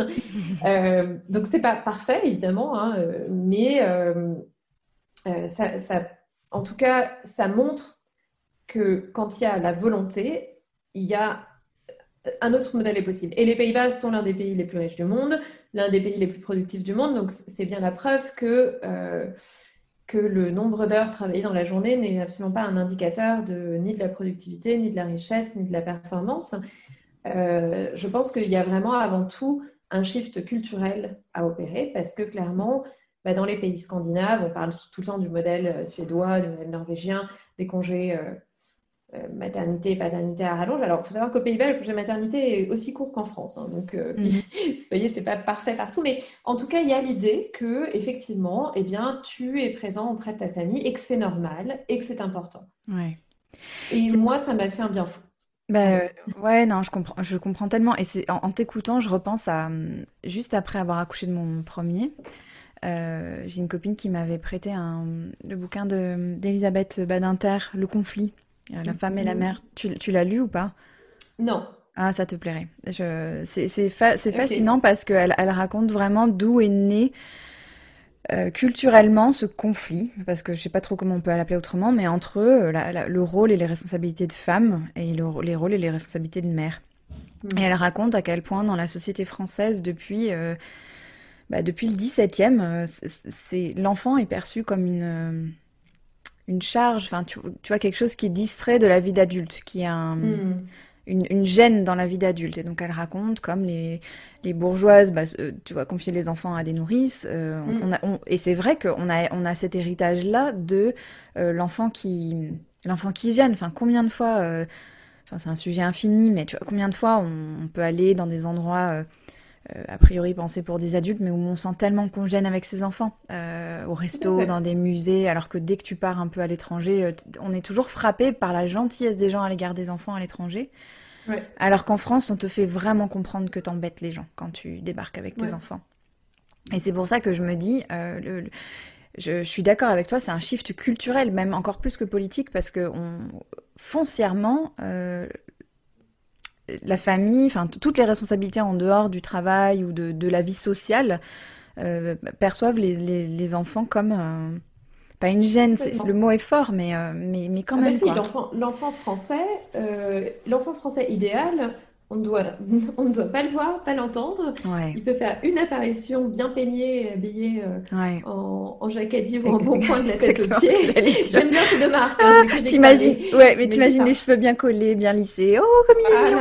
Ah, il y a un mot que je déteste, c'est le mot sage. Tu sais, sois sage. Oh, j'ai horreur de ça. D'ailleurs, euh, un truc qui est assez rigolo, pour mm. dire à quel point le gap culturel est important. En anglais, il n'y a pas vraiment de mot pour dire bêtise. Oui, c'est vrai. Donc, moi, en fait, pendant longtemps, je disais à mes enfants, No, this is a bêtise. Parce que je trouvais pas. La meuf complètement ridicule. Parce que je trouvais pas l'équivalent, en fait. Oh, c'était tellement chic, ce que tu disais. C'est very chic, absolutely. oui, oui, mais c'est vrai. Mais il n'y a pas cette notion. Et, et c'est très vrai ce que tu dis. Et mm. effectivement, eh bien, en tant que parent français, tu es jugé sur ta performance parentale, mm. excuse-moi du mot. Si, c'est ça. Euh, par, euh, on va dire, le fait, par la manière dont ton enfant évolue dans l'espace public et concrètement ferme sa gueule. Ferme sa gueule, ne pose aucune question et ne dérange pas. Oui, fais pas trop de bruit, joue mm. sagement, ne cours pas. Euh, en mm. gros, et tout sauf un enfant, hein, mm. concrètement. Ouais, c'est ça. Euh, donc, en tant que parent français, tu es jugé là-dessus. En tant que parent américain ou parent néerlandais, euh, les deux sont, sont, assez différents dans plein de choses, mais là-dessus se rejoignent. En fait, un enfant est un enfant. Et ton, ta performance de parent, c'est de laisser tes enfants s'épanouir, exprimer leur personnalité, être libres, faire leurs propres expériences, euh, se découvrir, euh, affirmer leur autonomie. Et c'est là-dessus qu'on va te juger. Et donc, euh, ce qui est assez marrant, c'est que quand tu vis aux États-Unis, tu deviens un peu schizophrène en tant que mère française parce que. non, mais c'est vraiment ça. Parce qu'en fait, en tout cas, moi, j'ai laissé cette culture m'imprégner et je, je, la trouve très positive et j'espère aujourd'hui tendre plus de ce côté-là que du côté français, en tout cas pour ce point-là. mais du coup, tu as des moments où tu sais, tu es à la fois, oh yeah! Wonderful girl, honey, you did it, that's amazing. Et puis cinq minutes plus tard, t'es là, non, mais non, je t'ai servi dans le café. Donc tu sais, t'as ce côté complètement taré. Ou alors euh, tes enfants hurlent et toi, là, la mère française quand même reprend le dessus, hein, parce que ouais. les moments d'énervement, c'est quand même les jeunes qui parlent. Tu dis, maintenant ça suffit les caprices. Et puis là, t'as ta voisine anglaise, américaine qui passe et tu lui fais, Hi, how are you? Yeah, they're a little tired. Ah, you know, kids. Kids, hein? kids will be kids. Voilà. Kids will be kids. Ah, mais c'est bon. Je vois tellement. donc, euh, donc voilà le voilà le, le... voilà, voilà le résultat au bout de deux ans d'expat. effectivement, euh, non, ça fait un bien fou. En vrai, il faut quand même le dire, ça fait un bien fou quand tu arrêtes de te sentir jugé tout le temps. Euh, en tout cas là-dessus, parce que tu es jugé sur d'autres choses. De toute façon, tu es toujours jugé en tant que mère. Donc, ouais, euh, ne rêvons pas, tu peux aller au fin fond de l'archipel de Vanuatu. Je pense qu'il y aura un, un, un babouin Ouais. qui te dira Ah Ouais, ça va pas. Mais- Mais, oui. Mais, mais en tout cas, oui, il y a cette notion que les enfants sont des enfants, il faut les laisser être des enfants, c'est très bien, c'est très Mm. sain. Et ça fait du bien parce que, bah, quand même, à un moment donné, euh, c'est compliqué, quoi. Quand les enfants sont petits, ils savent pas se taire, euh, rester Bah assis, être sage, euh, pas se lire, tout ça. Donc, euh, ça, moi, j'ai trouvé ça très libérateur. Et puis, moi, je trouve qu'en tant qu'expat, et ça, c'est vraiment le grand luxe pour moi, c'est que du coup, tu fais ta sauce, en fait. Mhm. Tu prends ce qui te plaît dans une Ouais. culture, tu rajoutes ce que toi t'aimes bien. Tu vois, moi par exemple, là où je suis très française, c'est que je suis très attachée aux bonnes manières. Mhm. Alors ça, c'est... Nadine bonjour Rothschild. madame, Sors de ce corps. au revoir. Hein? Nad- Nadine de Rothschild. Sors de tout- ce tout à corps. fait, c'est mon côté Nadine Rothschild. Non mais j'ai été élevée comme Ouais, ça. vois ce que tu veux euh, dire. Et en même temps, bah, je trouve que bah, c'est un service aussi parce que du coup, euh, tes enfants après sont à l'aise partout. Et bon, ouais. Donc, euh, donc ça, Ah, mais c'est je comprends. français. Je comprends. Et tu l'as lu le livre euh, Bringing Up Baby? Non, mais j'avais lu des, des extraits, ouais, mais me- étaient assez drôles. Oh ouais, c'est trop drôle. Mon amie euh, américaine d'enfance m'avait envoyé ça quand, euh, quand j'avais accouché de mon premier. Qu'est-ce que j'avais rigolé. Ouais. Oh, les enfants fran- français mangent des courgettes. que, que- que- que font les parents français pour arriver à leur faire manger des courgettes? Bah, Ah oui, pas. non, ouais. Drôle. Après, euh, je pense qu'il y a aussi tout un, un gap culturel culinaire, mais bon, Oui. c'est un sujet pour un autre jour. C'est un autre sujet, mais on pourrait en parler longtemps aussi, ouais, de ce qu'on attend et de ce que ça crée. Complètement. mais justement, pour rester sur les enfants, tu as, Bon. fait un autre post super intéressant l'autre jour où tu parlais, tu disais euh, que tu disais souvent à tes enfants, In this family, we do hard things. We can do hard things. Ouais. Qu'est-ce que, qu'est-ce que tu veux transmettre à tes enfants? Hmm. Euh, eh bien, je pense que la difficulté est une habitude, Mm. en fait. Et que plus tu fais des choses difficiles, plus tu es capable d'en faire. Et je veux pas qu'ils aient peur de la difficulté. Je veux pas Mhm. qu'ils la recherchent, mais Oui. je veux pas qu'ils la redoutent non plus parce que je pense que quand tu commences à avoir peur de la difficulté, bah, tu t'enfermes et tu te prives de choses qui peuvent être euh, géniales, en fait. Mhm. Et c'est un peu rétro, mais j'espère leur donner le goût de l'effort. Mhm. Je trouve que c'est quelque chose qui a beaucoup euh, disparu. Enfin, je sais pas, moi, j'ai pas été élevée avec le goût de l'effort, tu vois. Mhm. J'ai été avec d'autres choses, mais. euh, et je trouve qu'en fait, c'est hyper important parce que, bah, déjà, en fait, tu peux bien sûr vivre une vie très privilégiée, être à l'abri des difficultés pendant toute ta vie, mais c'est quand même assez rare. Donc, il y a un moment, it's gonna hit you in the face. Ouais. Euh, et, et puis en plus, il y a quelque chose de profondément, euh, comment on dit, rewarding, de très euh, satisfaisant de surmonter une difficulté. Gratifiant, ouais, c'est clair. Gratifiant, voilà. Mhm. Et donc quand je leur dis ça, l'idée c'est pas de leur dire euh, on va faire que des choses difficiles et on va toujours Ouais. se prendre la tête, mais c'est de leur dire bah, si on doit, on peut. Mm. Ou, ou si on doit le faire pour arriver à quelque chose de plus important pour nous derrière, on peut. Et ça, ça, ça passe par plein de choses. Ça passe par, euh, bon, par exemple, on, on a vraiment entamé un- une démarche euh, il y a deux ans pour essayer de devenir euh, le plus pour limiter nos déchets, pour ne pas zéro déchet, ce serait très ambitieux, mais en tout cas, euh, vraiment réduire nos déchets. Et ça demande des efforts, c'est pas des énormes efforts, mais ça demande des efforts. Ouais, ouais. En même temps, c'est pour arriver à un but qui est plus important pour nous, qui de, de protéger euh, la planète à notre petite échelle. Mhm. Euh, et, et puis là, de manière plus concrète, bah, cette année, on a vécu des choses pas évidentes. Quitter New York du jour au lendemain, on pensait y revenir, on n'a jamais imaginé qu'on n'allait pas y remettre les pieds, donc ça a été extrêmement violent de Mhm. ne pas pouvoir dire au revoir, de quitter notre appart tel quel, avec limite encore les brosses à dents dans le verre à dents, tu vois. Ouais. On, est parti littéralement, alors les brosses à dents, on les a prises, on n'est pas dégueu, mais, mais on est parti littéralement avec la vaisselle sale dans l'évier. hein. Ah ouais. Donc c'est très bizarre quand même. Évidemment, c'est des conditions euh, de réfugiés de luxe, mais quand même, tu quittes ta vie du jour au lendemain, c'est assez chelou. Ouais. Euh, effectivement, on ne pensait pas que ça se passerait comme ça. Donc, il y a eu ce non-deuil. Euh, il y a eu le fait d'emménager encore dans un nouveau pays, le fait d'apprivoiser une nouvelle langue, parce que même si c'est très anglophone aux Pays-Bas, bah, le- leur langue, c'est quand même le néerlandais. hein. Tout le monde parle Mhm. néerlandais, donc ça se rajoute. Et donc, j'ai commencé à leur dire ça pour leur dire You're gonna be okay Mm. Even if we do hard things. Mm. Tu, tu, peux le faire et en fait, ça va aller parce que tu as toutes les ressources en toi. Et c'est vraiment de leur transmettre cette idée que les ressources dont ils ont besoin, elles sont en eux et on est en train de les construire ensemble et qu'ils ont cette résilience de faire des choses difficiles. Mm. je ne sais pas si ça explique très bien. et l'exemple que je leur prends souvent d'ailleurs, c'est que donc moi j'ai eu mon permis à, euh, à 34 ans. J'ai eu mon permis très tard. Et je l'ai passé enceinte de ma deuxième de, de 7 mois. Wow.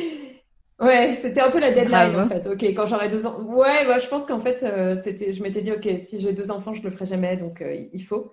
Mhm. Et conduire pour moi, c'était, c'était terrorisant mhm. Mais vraiment, hein. tu m'aurais donné le choix entre conduire un avion et conduire une voiture, je prenais l'avion. Ah ouais? Ah ouais. Ah, ah, Je sais pas pourquoi. Ah, c'est un truc, euh, ça me semblait insurmontable. Je, vraiment, je regardais les gens conduire la voiture, je me disais, mais comment font-ils? Euh, Non, mais vraiment. Et encore aujourd'hui, quand je conduis pas pendant un petit bout de temps, je me dis, non, mais je vais plus savoir. ouais. Pardon, tu, je t'ai interrompu. Non, non, pas du tout. Et, tu l'as fait. Et tu l'as fait. Et donc, je l'ai fait. Euh, et, et, au début, conduire pour moi, mais c'était horrible. J'ai eu une attaque de panique un jour au volant parce que j'ai calé un rond-point. Tu vois, on était vraiment à un niveau euh, comme les gens qui ont peur de l'avion, mais moi, c'était la voiture. Et, puis, bah, en fait, euh, après cette attaque de panique, je me suis dit, OK, bah, là, tu as le choix. Soit tu reprends plus jamais le volant, tu auras ton permis, mais tu ne sauras pas conduire. Mhm. Soit euh, bah, tu y vas et en fait, tu conduis jusqu'à ce que calé, jusqu'à ce que tu aies calé 2000 fois et que tu n'en aies plus rien à foutre. Je me suis pas dit, il faut plus que je cale. Je me suis dit, il faut que je cale 2000 fois jusqu'à ce que Calais devienne un événement complètement anodin dans ma vie. Parce que c'était ma grande terreur. Je ne sais pas pourquoi, me demande pas. Il n'y avait aucune logique derrière. Mais l'idée de Calais me terrorisait. Alors qu'en général, tu cales quand même quand tu es à l'arrêt, donc c'est pas très dangereux. Et donc, euh, et c'est ce que j'ai fait. Et j'ai continué à caler. et, euh, et puis bah, aujourd'hui, en fait, je kiffe de conduire. Et j'ai même la grande victoire, ça a été euh, cet été quand j'ai pris, j'ai fait la route du, du Perche jusqu'à Paris toute seule avec les deux enfants à l'arrière et que j'ai fait euh, toute l'autoroute et le périph. Et là, je me suis dit, waouh. Ouais. Et en fait, ouais, merci. voilà, c'est la réalisation de ma vie en fait. mais non, mais, mais oui, mais écoute, enfin, ouais, c'est vachement bien. Et tu leur as partagé à tes enfants à quel point c'était une victoire pour toi? Ah, mais je leur ai rebattu les oreilles. Je pense qu'ils n'en peuvent plus d'entendre l'histoire de maman qui a surmonté sa peur de Ouais. mais mais c'était important pour moi de leur dire voilà, c'est vraiment un truc qui me terrorisait. Et en mm. fait, aujourd'hui, j'aime ça. C'est pas juste, j'y suis arrivée. J'aime ça. Bon, j'aime plus ça euh, dans le Perche qu'à Paris. Mais, mais je pense que donner à nos enfants le goût de la difficulté, en tout cas, dédramatiser la difficulté, euh, c'est vraiment un cadeau à leur faire parce que bah, on le voit bien en ce moment. Regarde, qui, qui aurait prévu il y a deux ans qu'on allait se taper une pandémie bah mondiale Bah ouais. Bah ouais. Mm. Bon, euh, voilà, qu'on se retrouverait confiné, qu'on se retrouverait. Et je pense qu'un des problèmes pour moi aujourd'hui qui s'applique beaucoup à la maternité, c'est que mm, on vit dans un monde où on voudrait que tout soit lisse et optimisé tout le temps. Mm-hmm. On voudrait être euh, tout le temps bien dans notre corps. ouais tout le temps au top, on voudrait que notre salon soit bien rangé, bien décoré, que nos enfants soient épanouis, mais en même temps qu'ils fichent pas trop le bazar. Mmh. Mmh. tu vois, on a cette espèce d'imagerie de ce que devrait être nos vies. Et hum, je trouve que euh, on a du mal à accepter finalement bah, le côté faillible, euh, alors, je dis on, évidemment, c'est de moi que je parle. Hein. ça parlera peut-être à d'autres gens, mais euh, le côté faillible, euh, imparfait, massé de la vie humaine. Mm. Et, et je pense que se libérer de ça et se dire, OK, bah, en fait, on va faire des choses dures et pendant un moment, ça va pas être sympa, mais c'est pas grave mm. parce que je le fais pour une bonne raison ou parce que j'ai pas le choix et je dois le faire ou parce que bah, c'est OK que parfois la vie soit pas très cool et ça n'empêche pas qu'elle va être cool après ou, que, mm. ou de trouver des moments cool dans les moments pas cool. Oui, aussi, ouais. Tu vois ce que je veux dire ouais, ouais, De trouver des moments sympas quand tu es confiné depuis trois mois et que tu n'en peux plus de faire l'école à la maison. Mm. Voilà, j'essaye de... J'ai vraiment pivoté, en fait, la manière dont j'essaye de leur transmettre ça pour leur dire oui, euh, ça va être la euh, ma fille à côté, je peux pas dire. Ça va être la mouise, pour parler poliment, parfois, dans vos vies. Mm. Mais en fait, vous êtes équipés. et ça va aller. Vous êtes équipé. Oui. C'est un beau message à leur faire passer. non, c'est vrai. Je, je, sais que tu adores lire. Euh, oui. C'est quoi les livres que tu as lus euh, récemment ou moins récemment, mais qui t'ont beaucoup marqué, que, que tu aimerais nous conseiller? Euh... J'adorerais dire que j'ai lu des trucs récemment, mais je crois que je, suis sur le même livre depuis quatre mois. Je m'endors dessus. Ouais. Euh, un livre qui a été vraiment fondamental pour moi au cours de l'année écoulée, euh, enfin en fait tous ses livres et euh, son podcast et son Netflix Passion, c'est Brené Brown, ah. mm. qui est une sociologue, chercheuse et auteure américaine. Mm-hmm qui est une femme brillante. Euh, elle a consacré sa vie à étudier la honte. Mm. Et s'il ne faut en lire qu'un, euh, je conseille. Alors, il y a deux livres en fait. Ici, désolée, il faut en lire que deux. Ouais. Euh, c'est The Gift of Imperfection. Ça a mm-hmm. dû être traduit en français, mais je n'ai pas le titre français en Ouais, je le chercherai, on mettra en note. Ouais. Qui parle justement bah, un peu de ce dont je viens de parler, du fait qu'en fait on est imparfait par nature et que c'est très bien. évidemment, elle le dit bien mieux. Et c'est un petit livre, ça se lit facilement, mais vraiment, c'est. Moi, c'est très rare que je relise des livres et c'est un livre que je réouvre de temps en temps pour me relire des passages. Et l'autre, c'est I thought it was just me, but it wasn't. Et ah, ça, c'est son livre euh, sur la honte. Et je pense que toutes les femmes devraient le lire parce que la honte, est l'un des outils d'oppression sociale les plus puissants qu'on utilise mm. sur les femmes depuis des siècles. Mm. Et que autrefois, c'était la honte sur est-ce que tu es une femme de mauvaise vie ou est-ce que tu es vertueuse. Aujourd'hui, c'est est-ce que tu es une bonne mère, est-ce que tu concilies ta vie privée, ta vie pro? Mais en fait, ça change de forme, mais au fond, ça reste toujours le même. Et en fait, ce qu'elle explique sur la honte, c'est que la honte nous enferme. C'est une petite pièce sombre où tu te caches et t'oses plus être euh, être toi et tu n'oses plus, ça t'isole parce que du coup, tu n'oses plus parler mhm. aux autres. Euh, et en fait, que c'est très destructeur et elle donne des, des, manières de sortir de la honte et de construire ce qu'elle appelle la résilience mhm. à la honte.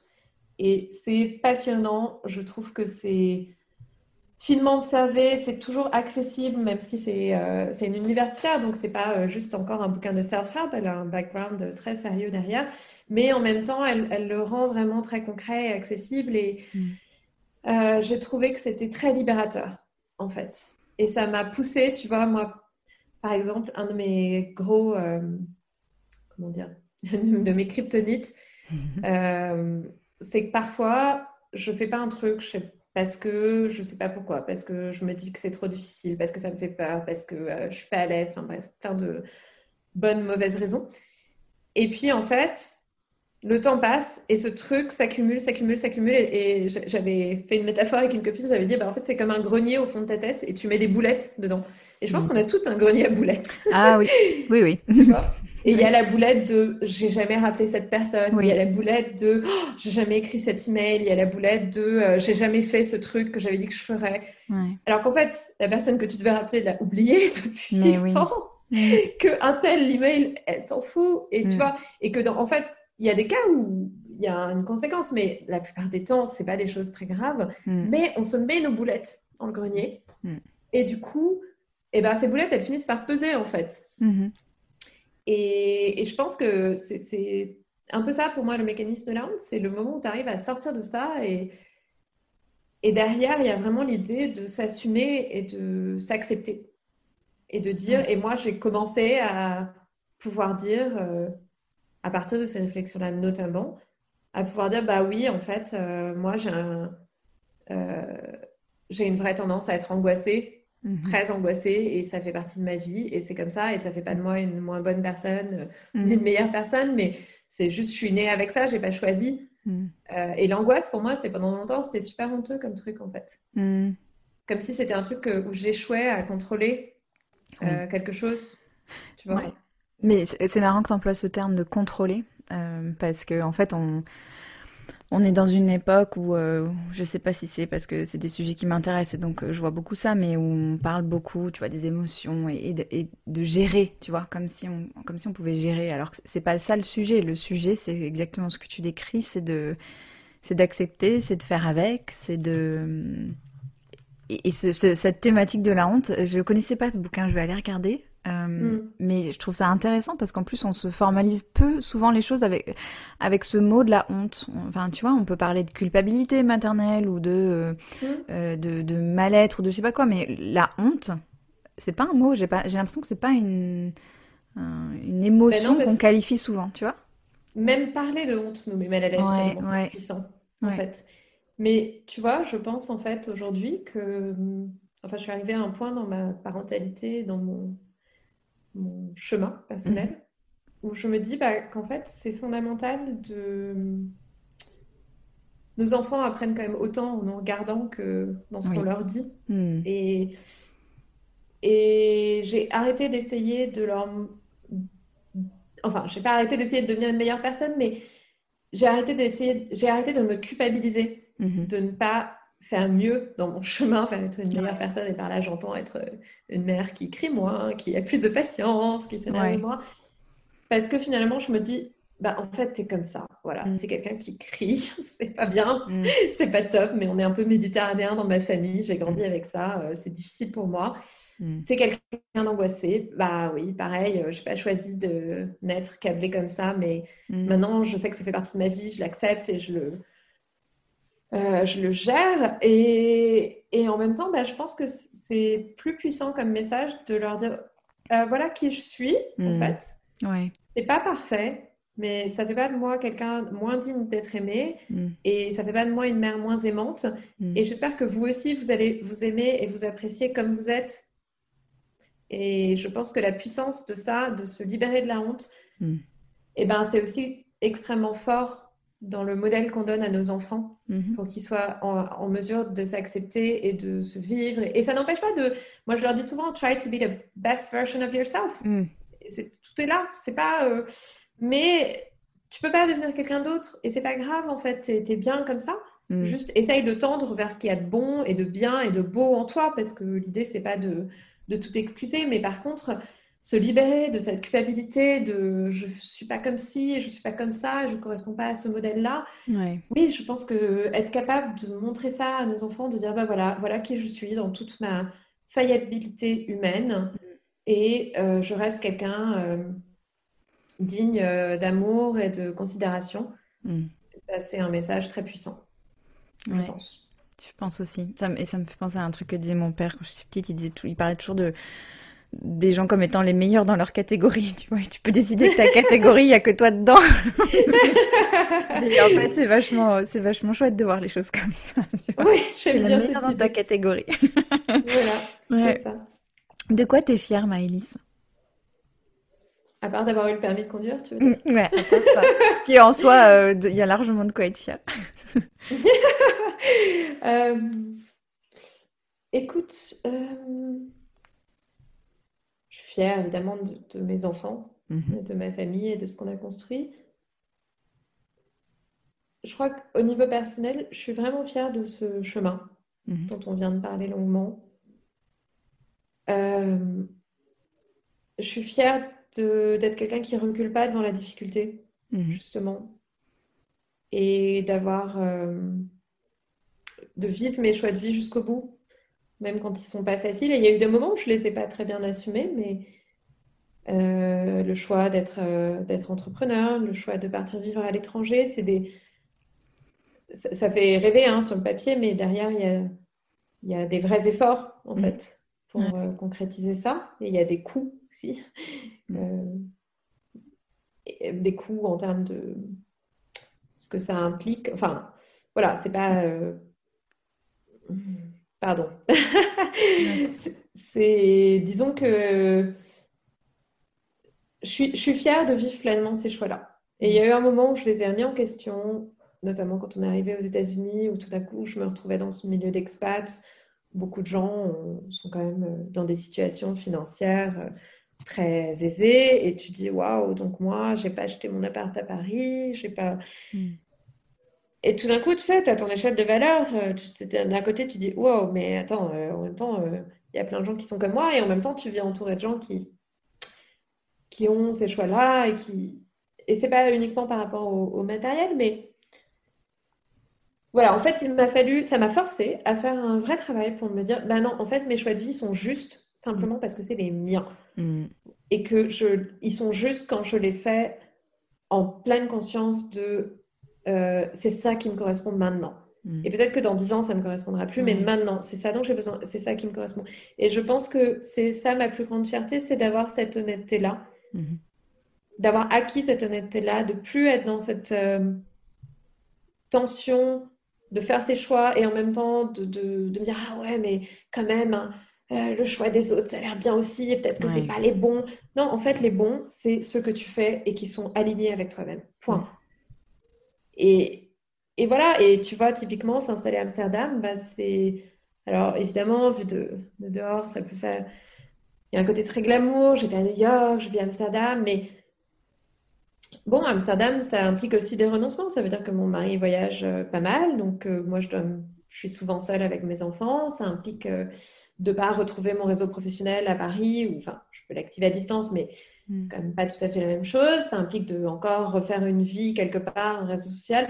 Et je me plains pas du tout de ces choses-là, mais pour moi, ce qui fait toute la différence, c'est mon choix. Hmm. J'ai fait ce choix parce hmm. que je voulais continuer à vivre à l'étranger, parce que j'avais envie d'autre chose parce que cette ville euh, me plaît énormément, parce que je veux donner ça à mes enfants. Mais j'assume ce qui va avec. Mm. Et, c'est mon choix et il me correspond. Et il y a des gens qui peuvent ne pas le comprendre ou le juger, mais en fait, je, m'en fiche parce que je n'ai pas besoin. Euh, il n'y a pas un bon choix. Et je pense que c'est ça qu'il faut dire aux femmes aujourd'hui. Il n'y a pas un bon choix. Ouais.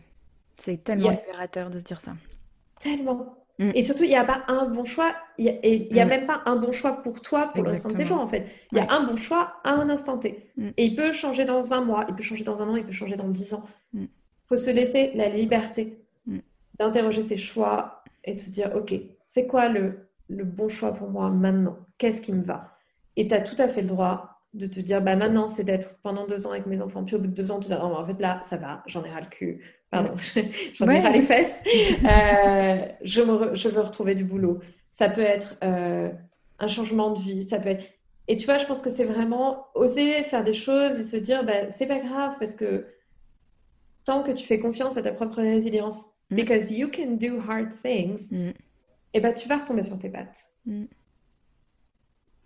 Voilà. Amen. non, mais ouais, je... merci. Merci beaucoup, euh, Maïlis, pour cette discussion et pour ton, pour ton partage. C'est passionnant de discuter avec toi. C'est gentil. Plaisir partagé. Merci beaucoup de m'avoir euh, invité ici et donné cet espace euh, pour parler de tout ça. J'étais vraiment super ravie de, de faire ça avec toi, Sandra, et, et de faire ça sur un format podcast qui, je pense, apporte autre chose et je suis ravie qu'on ait pu explorer ça plus en profondeur que dans les je sais plus combien de caractères qu'Instagram nous donne. ouais, c'est un peu pour ça que j'aime bien ce format. On peut dire plein de choses euh, complexes et nuancées euh, tout en rigolant. C'est parfait. Merci. surtout, merci d'interroger ce sujet et de donner la parole à des hommes et des femmes là-dessus mm. parce que je pense qu'on en a besoin. Ouais, ouais. Eh ben écoute, tant mieux. Merci beaucoup et puis on à très vite pour la suite. À très vite. bye bye. J'espère que l'épisode vous a plu et je remercie sincèrement Maëlys pour cette riche discussion. On se retrouve bientôt tous et toutes ensemble pour prolonger le débat. D'ici là, je vous donne rendez-vous sur LinkedIn où je partagerai dans les jours qui viennent une tribune que j'ai écrite pour Welcome to the Jungle intitulée Il n'y a pas la vie pro, la vie perso, il y a la vie point. J'y parle de ce que j'observe dans les mutations des besoins des salariés en termes de prise en compte de la réalité de leur vie et y propose un nouvel angle pour avancer un peu différent de la notion d'équilibre vie pro-vie perso. C'est le fondement de mon action à travers mon entreprise Crunches Cultures, dont la mission est d'accompagner les entreprises à mieux comprendre et prendre en compte la réalité de la vie de leurs salariés. C'est important pour tout un tas de raisons, et en particulier pour faire progresser l'égalité femmes-hommes. Comme toujours, pour soutenir le podcast, vous pouvez partager un épisode avec quelqu'un sur vos réseaux sociaux et mettre une note et un commentaire sur Apple Podcast. Je vous retrouve dans 15 jours avec l'interview d'un papa au parcours fascinant que j'aurais pu écouter pendant des heures, sincèrement. D'ici là, prenez bien soin de vous, mes équilibristes, et pensez à bouger tous les jours, surtout si vous êtes en télétravail. Je vous assure que ça change la vie. Allez, je vous embrasse.